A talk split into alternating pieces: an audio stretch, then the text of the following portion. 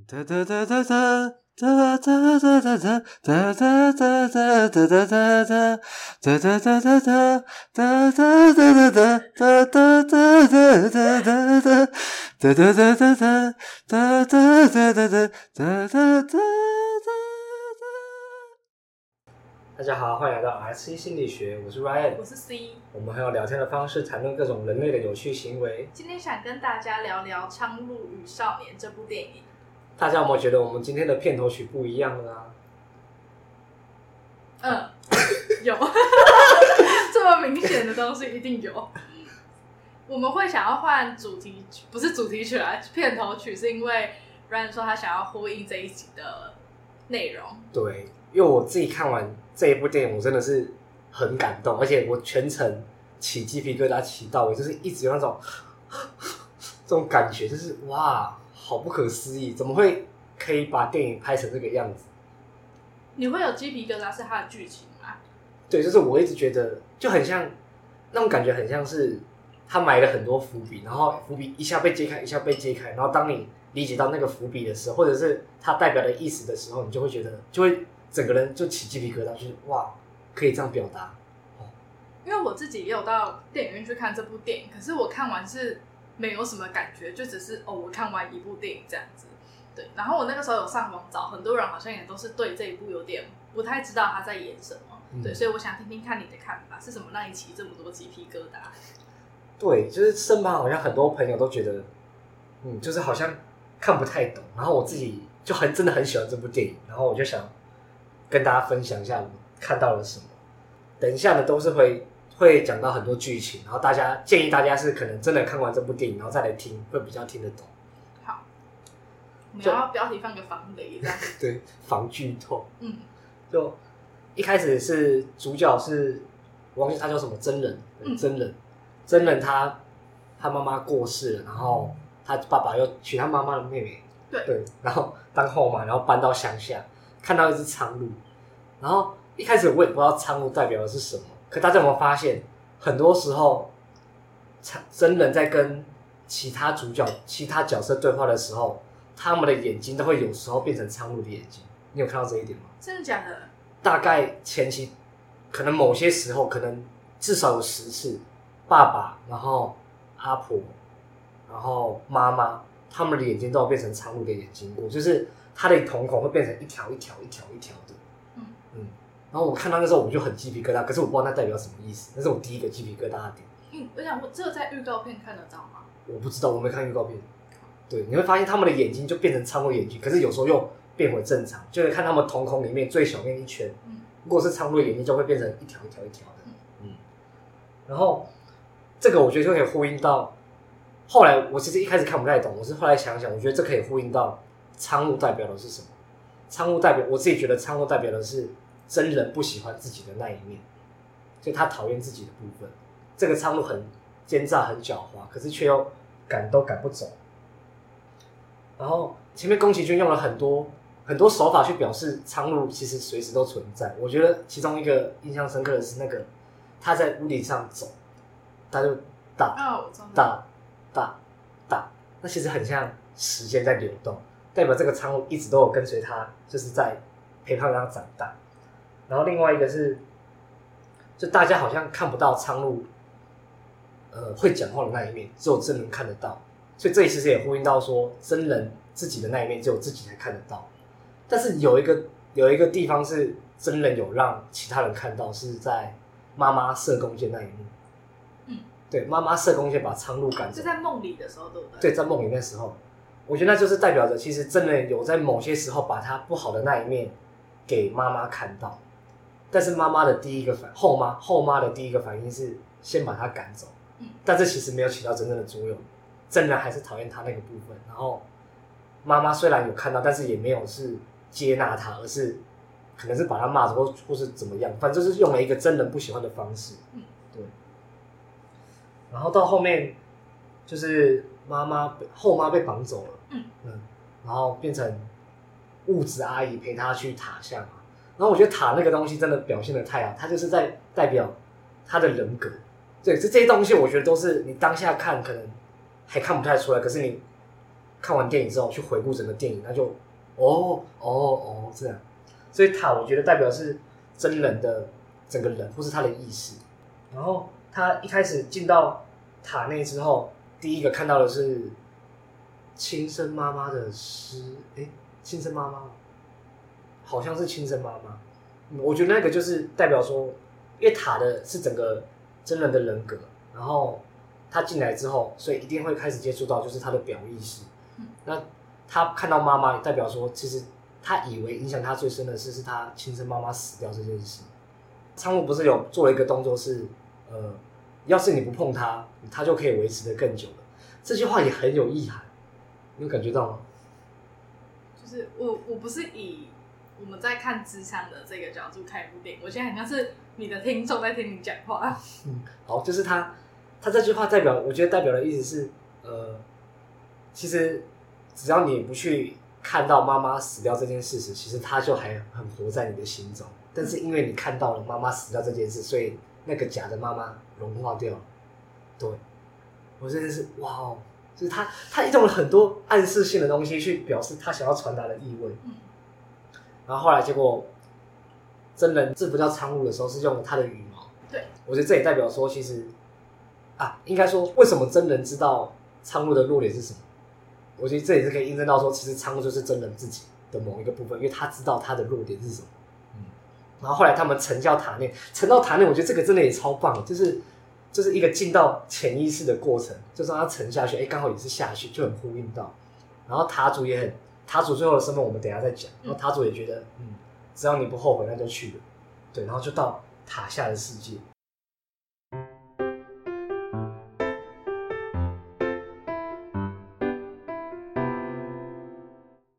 那塔下的世界，我觉得就是真人的潜意识，或者是更内在的世界，而不是他表层想象的那些。然后在塔下世界有三件事情，其实很影响着真人，然后也是塔下真人在塔下世界最主要的三个事件。一个是他亲生妈妈死掉了，一个是他想要接纳后妈，一个是他自己弄伤自己却说谎。这三件事很影响真人，虽然。塔下世界最明显的事情是他在找寻他的后妈，对对对，找寻他后妈。但在过程中你会发现，其实这三件事一直在影响着他。然后第一个，你有看到就进到墓园那一刻，墓碑上面写着什么吗？四个字，是吗？学我者那个吗？学我者死。嗯、你现在感觉那个是什么吗？嗯嗯，没有。你还记得哦？我们会跳着讲，那大家就顺着听。你知道学我学我者死里面不是住了一个？关主就是墓园之王之类的。对，按照那个墓园之王，后来他是从墓园之王那边出来的。嗯，墓园之王里面住的是他的后妈。哦，他那个产房就是那个墓园。嗯，所以学我则学我则是代表的是他的后妈，如果学他妈妈，他就该死。所以这很其实开头就已经点出这件事情，他只是不太接受后妈去接去变成亲妈这件事情。嗯，我看到这个我也是。哇靠！嗯，好恶哦。对，就就就这种，哇，Oh my God！感觉他其实一开始就已经破题，可是我们知道后面才知道。嗯，对。然后他到塔下世界，第一个接触到就是一大堆的鹈鹕嘛。对。然后鹈鹕，我觉得代表是那些恶意的大人，或是恶意大人的信念。他们一直很想要很暴力、很粗暴的去推进真人在探索自己潜意识的过程。他们是想要，甚至想要把真人吃掉。就一直推进他说哦，开墓园，开墓园，进去进去什么的，他是用一个很粗很暴力的方式，但是最后是因为什么真人才可以得救？是因为他的那个羽毛，苍鹭的羽毛，所以这边其实也呼应到说，真人不喜欢的某个部分，也保护它可以好好的长大。我觉得这也是真人在开始接纳苍鹭这个东西，也就是说，刚刚讲到三件事，其中一个是自己。弄伤自己却说谎，同时也代表他不喜欢自己的部分。他开始接纳这件事，开始试着在接纳。然后，另外第一个遇到的人是物质，还记得吗？就是花船的花船那个，花船那个物质物质一开始我其实以为是真人本身，但后来想想不是，其实是他的那个阿姨，那个招他的阿伯。嗯，他是我觉得，等下我有一个好奇的点是。他一进去，就他进去那个建筑物里面，不是有一个老奶奶陪他一起进去吗？哪一个建筑物？就是他那个时候跑进去里面的物质啊，那是物质啊。所以意思是他沉下去，然后他变成划船的那个。我觉得可能是，嗯，也可能代表是，其实物质阿姨就是他最信任的人，所以不管他在探索他的潜意识，探索他的创伤事件，然后甚至是在内心世界在探索的时候，都是物质陪他的。嗯，我觉得他很像是他的重要他人，而且是他的成长典范。而且我觉得物质很好的一点是，他不是。就是宠爱他，而是教他怎么样在这个世界生存。你要上船可以，你帮忙推船；你要吃东西可以，你帮忙捕鱼、帮忙杀鱼，你都要自己来。但是他又不会抛弃他，就是我都在的感觉。然后我觉得另外一个可以印证物质是真人典范之一，是物质的头上也有一个疤痕。嗯，你是懂，那就代表说真人其实很想成为他，但是可能还没办法。但是代表说，哦，他是我的理想，他是我想要成为的典范。嗯然后再来下一个遇到的是啊，然后在那个我想要讲一下，在物质跟真人划船的时候，他们不是有遇到很多，就他们说这个世界都死掉。嗯，我觉得这可以呼应到说，其实真人的世界已经很崩坏，到处都是王子。然后真人时不时的都遇到要就是危机什么，代表其实真人，我觉得在暗示真人很，其实很多时候有想要寻死的念头。嗯，然后但是他都会靠着某些。某些东西让他支撑下来，可能是物质爱的陪伴，可能是可能后来出现的亲生妈妈之类支撑他活下去。不然其实很多时候他危机的时候，我觉得都代表是他其实真的快撑不下去，因为他也说过这是个王者的世界，就是所以代表说他可能很多东西都崩坏，都死掉。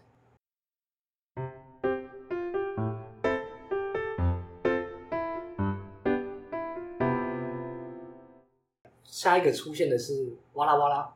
好可爱，那是整部作品。他真的超可爱。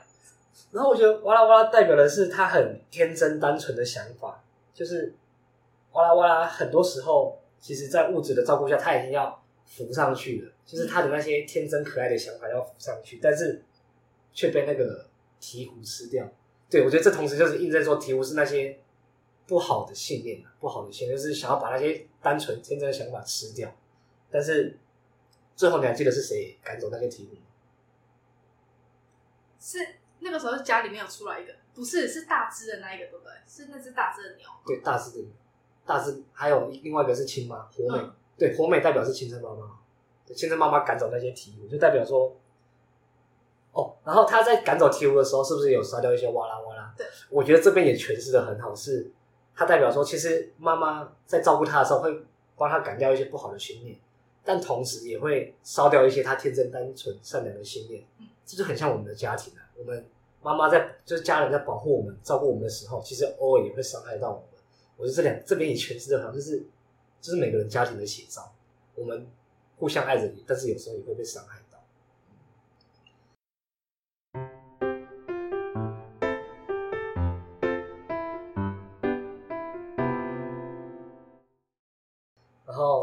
再来下一个就是火美嘛，就是亲妈亲妈的部分。嗯、然后亲妈用火这点也是很好，就是因为他妈妈是被对火因为火烧死，对火烧死。然后亲妈每次出现的时候，其实都是真人在危机的时候。我觉得这就是真人的最后一根稻草，就是他常常真的要撑不下去、撑不下去的时候，都是亲妈让他又度过这个难关。然后后面的话。亲妈，我就配着后面讲，因为它都是某些剧情在出现。嗯，然后再来下一个是鹦鹉，你有想到鹦鹉代表什么吗？我觉得鹦鹉代表的很隐晦。是在哪里出现的？就是在他要过，他想要去找后妈的产房的时候，路上遇到第一次遇到，然后想要把它煮掉。是很多很多很多很多啊，有有印象。它代表的东西，我觉得很特别。嗯，你觉得是？不知道。蔡金蒙的眼睛，我不知道。它代表，我觉得它代表的是真人旧的信念。这东西很抽象，就是因为你有发现鹦鹉王拥护的是谁吗？拥护的是亲妈。嗯，对，就是他最后是拿活，他们是搬着活美的身体，然后去跟塔主谈谈条件。嗯嗯，这点还记得。然后所以代表鹦鹉其实某些时候是，我觉得它会代表旧的信念，代表说其实真人以前认为亲妈是无可取代的，所以他是被鹦鹉王奉在后面最高尚的那个地位。可是鹦鹉也好几次要杀掉真人。因为他旧有的信念一直在跟他新的信念去冲突、去碰撞，然后这个矛盾、这个冲突会让他很喘不过气，然后甚至就是真的受不了这个改变，然后可能就一了了之之类的。所以鹦鹉才一直一直的很容易去让真人在危机之中。我觉得鹦鹉代表的是真人救我的信念。再来是产房，产房那边我觉得是超经典，那边是我第二个奇迹，就是最毛的地方。产房我觉得代表的是后妈的内心世界。因为整趟旅程都是在找后妈，可是他在找后妈这个过程，其实代表真人想要去接纳这个新妈妈。嗯，然后最后，然后看到那边，我其实有点小感，有点小落泪，是因为火美陪他到产房之后，对他说：“那接下来路我进不去，你只能自己走。”虽然亲妈的信念很支撑他到一路上这个探索的过程，可是真的要去跟。后妈对话的时候，你只能靠你自己，没有人可以陪你，你只能自己进去。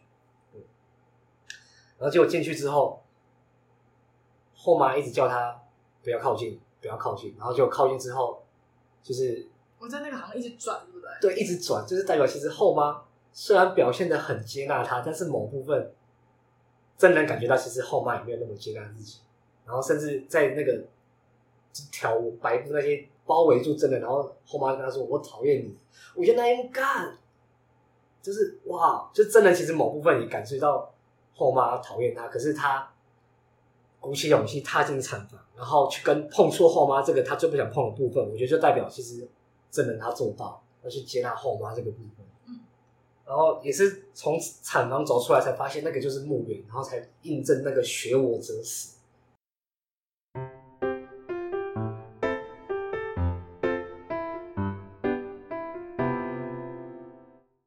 记得一路上有那个石头，嗯，你知道石头代表什么？石头这个东西真的太好了。我去，你别再问我。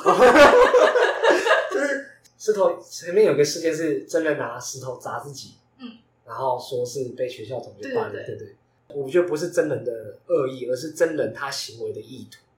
什么意思？就是他主不是有跟他说，其实这个世界的石头大部分都包含有恶意，所以真人其实知道说他大部分的行为都有恶意。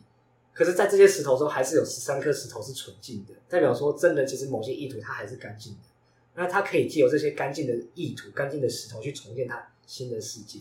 所以一路上的石头虽然都会电到他，或是其实在排斥他，但那都是真的的一部分嘛。我们就说整个塔下世界都是真的。然后最后塔主就是说，如果你想要建造一个新的世界，那你必须用纯净的石头，就是你不能再用过去那些。恶意的意图啊，可能拿石头砸自己，或者是某些叛逆的行为之类的。然后在这边就可以顺便讲到塔主是什么？塔主就是我觉得是真人旧有的思维模式，或者是旧有的人格认知，就是他是原本那个世界的王，就是他原本怎么去思考这个世界，怎么去面对外面各种的难题挑战之类，他的思维模式。他说，所以塔主也说，如果要承接我的世界，必须要找一个跟我有血脉的人，因为其实他跟真人也是同一个人。那都是真人的不同面相，而且我觉得塔主另外一个诠释的很好是，是塔主虽然看着这一切发生，可是他无能为力。他有说，他这个世界崩坏，可是他无能为力。代表过去的真人其实是很受外在的各种因素影响，不管是家人，不管是可能火灾死妈妈，然后爸爸再娶，自己被迫换学校，被同学霸凌，这些事情虽然都是就都是外在发生的，然后他没办法控制。可现在他真的选择了一个新的模式去面对他，那好像这些东西虽然不是他愿意的，可是他就可以借由自己的力量去想，我怎么这些事情怎么影响你，所以他就是取代了塔主的位置，用那些纯净的石头。然后就一路哦，然后一路上其实都有苍鹭的陪陪伴，然后就代表说他从一开始很排斥苍鹭，很排斥自己，然后到最后甚至陪他走完这个历程，我觉得都都代表了。真的在接纳自己的某个部某些部分。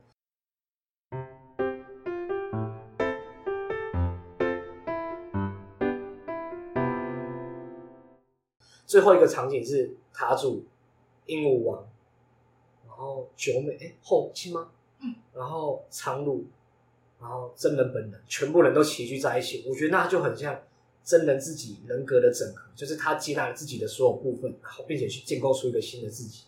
所以我看完这一部，我就觉得，干，他他真的很像智商的历程，就是在智商的过程中，你可能不是那么舒服，甚至你可能会濒临一个，就是你自己快崩坏的边缘。可是，一路上，我们其实某些部分很像亲妈的角色，我们会陪着你经历这一切，陪着你看。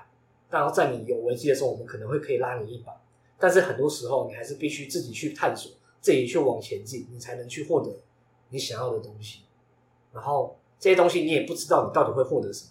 但是到最后，等到你真的到达某一个点的时候，你才会发现啊，原来我都靠自己这样走过来。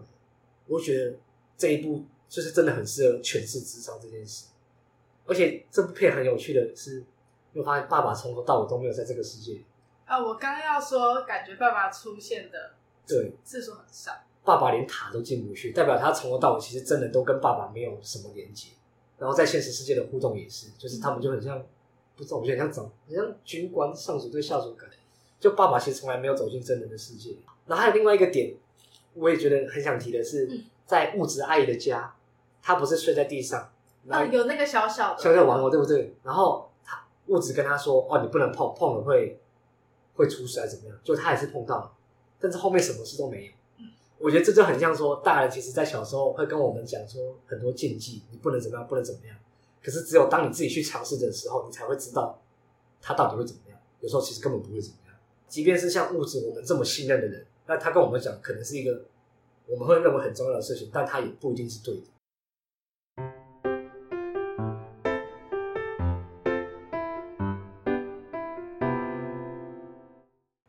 就看完这一部，真的觉得，我觉得会这么有感触，其实也是另外一部分，是因为我觉得跟我的议题很像，包括有亲妈后妈，然后包括拿石头砸自己这件事情，我觉得都跟我的议题高度重叠，所以我就觉得自己很有感触。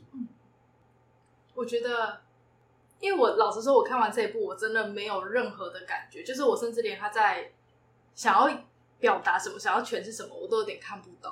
然后后来我在找观后影评的时候，我男友也跟我说，可是其实导演他也没有很明确的说什么东西是什么，就是可能就像你说的，因为你自己有自己的议题，所以你看这一部，你会觉得他是用这样的方式去呈现。可是有可能别人看的时候，他会觉得，哎，可能是用另一种方式。我就觉得很酷，老实，我觉得很酷，因为我以前蛮不，也不是说蛮不常看，就是我基本上没有看过宫崎骏的电影，因为我不太喜欢这种。象征式，或者是我们要看完之后自己去思考的东西。可是，就自己今年我这样看一下，我觉得还不错。就是如果有人愿意在看完之后，用他自己的角度去分享说，哎，他看到的东西什么的话，我会觉得，那我可能会对这部电影，我很会想再去看第二次。就像你刚刚一开始前面提到的，讲话的时候他们的眼睛都会有那个长路变长路，对，这个就会让我很想再回去看一次，到底是不是真的。我就觉得这个很适合拿来做投射性的测验，嗯，就是每个人看这部电影都会有他的想法。那其实某部分来说是他自己对这个电影的投射，我觉得这个很酷。那像我这样没投射的是怎么样？就可能没有跟你的议题重叠到。我觉得如果这一部你们是在就是电影下架之后才听到的话，也可以到 Netflix 或其他的平台去看一下。就是可以听完这个再去看，啊，不然你可能像我一样先看，你就会不知道他到底在讲什么。对啊，这部真的，我很我很推荐大家去看。就我自己真的很感动，我觉得是近几年来我最感动的电影之一。嗯，上一次这么感动的是那个《银翼杀手》。可是你跟我说你看那个关于我和鬼哦，那个我哭，可是我没有那么感触。对，那个那个我也是哭爆。哦，那个很好，那真的很好哭哎。然后我们这一部就不是这一部，这一集就到这边结束。就是跟大家分享一下我自己看完之后，我很有感动、很有激动的部分，然后也很就是很想要听到大家到底怎么看这部电影。就我有跟几个朋友讨论，然后我们每个人的想法也都不太一样，就觉得很有趣。好，就到这边结束。好，那就拜拜。那今天这集就到这边结束，我们下次见，拜拜，拜拜。